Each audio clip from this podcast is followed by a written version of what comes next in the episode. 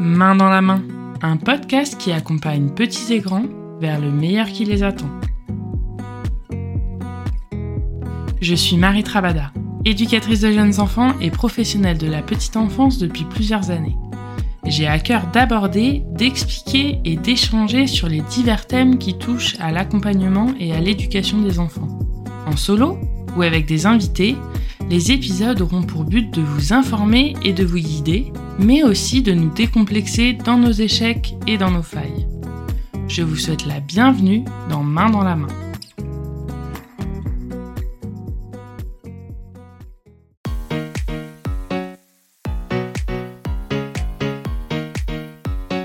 La boîte à questions.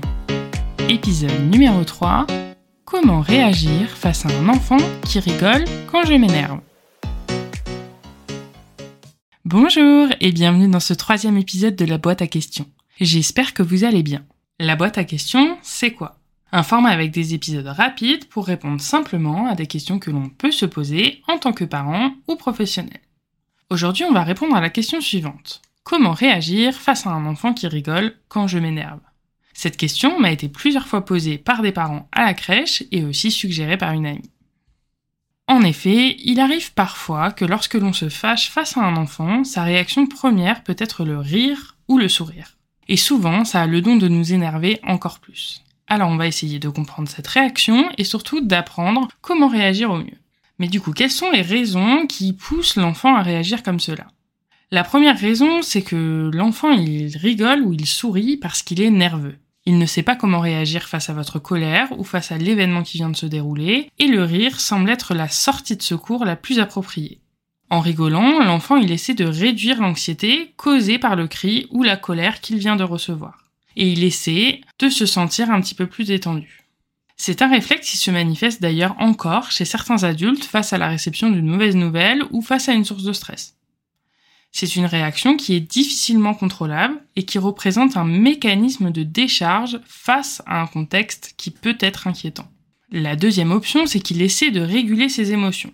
Ce point, il est forcément en lien avec le précédent. On comprend que parfois, les enfants, ils recourent à ce comportement pour tenter de réguler leurs émotions. On le sait, les enfants, surtout à cet âge, sont en pleine découverte de leurs émotions, de leurs ressentis, et apprennent donc petit à petit à mieux les réguler. Si d'ailleurs le sujet des émotions vous intéresse, je vous invite à aller écouter l'épisode 3 de Main dans la main sur ce thème.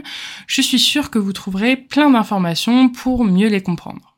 Il est possible que l'enfant rigole lorsque vous le condez pour s'autoréguler et ainsi obtenir ce que l'on appelle l'homéostasie émotionnelle. Alors c'est un grand mot qui signifie la capacité de conserver un équilibre émotionnel en dépit des contraintes et des événements extérieurs. En souriant ou en rigolant, l'enfant il va donc essayer d'équilibrer les émotions qu'il ressent à l'intérieur de lui. Ensuite, il est également possible que l'enfant cherche votre rire ou votre sourire en miroir. En effet, l'enfant, souvent inconsciemment, il a compris que beaucoup de choses se faisaient par mimétisme. C'est d'ailleurs comme cela qu'il apprend énormément de choses. Il peut donc tenter inconsciemment de rire pour vous faire rire, pour enlever la colère de votre visage qui peut l'inquiéter.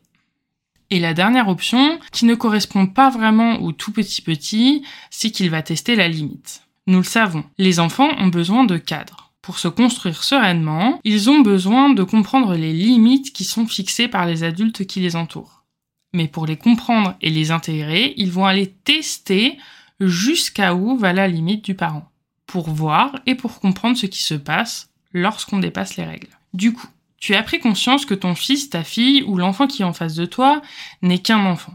Tu as compris les raisons qui le poussent à faire ça, qu'il ne te cherche pas volontairement et qu'il ne fait pas ça que pour t'embêter.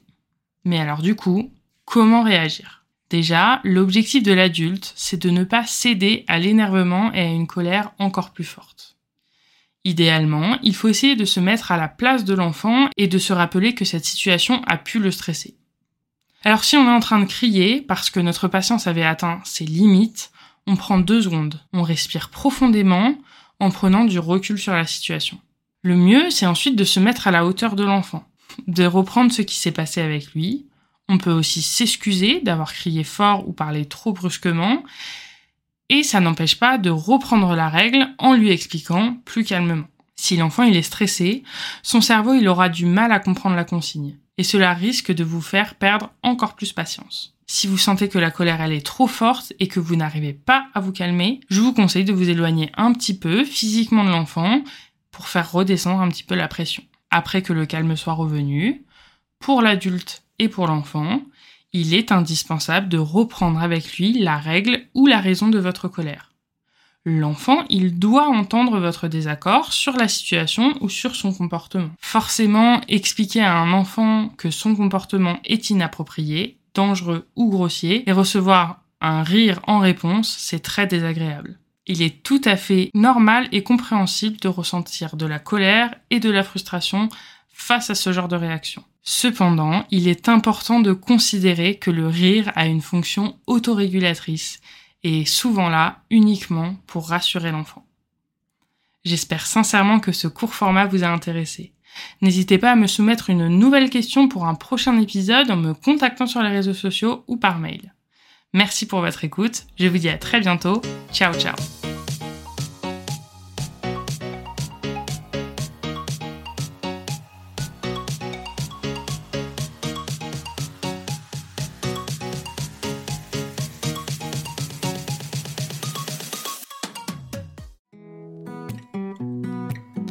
Et voilà, c'est la fin de cet épisode. Un grand merci à toi de l'avoir écouté jusqu'au bout. J'espère qu'il t'a plu. Si c'est le cas, n'hésite pas à t'abonner sur l'application sur laquelle tu es en train de m'écouter pour ne rater aucun épisode. Si tu veux partager un peu plus de cette aventure avec moi, tu peux également me suivre sur les réseaux sociaux en tapant Main dans la main podcast. Les liens sont en description. Et si tu as envie, tu peux noter ce podcast, me laisser un commentaire ou le partager autour de toi. Cela m'aidera beaucoup à le faire connaître. Je te donne rendez-vous dans deux semaines car main dans la main, c'est tous les 15 jours, le jeudi à partir de 6h. Je te dis à très bientôt, prends soin de toi, ciao ciao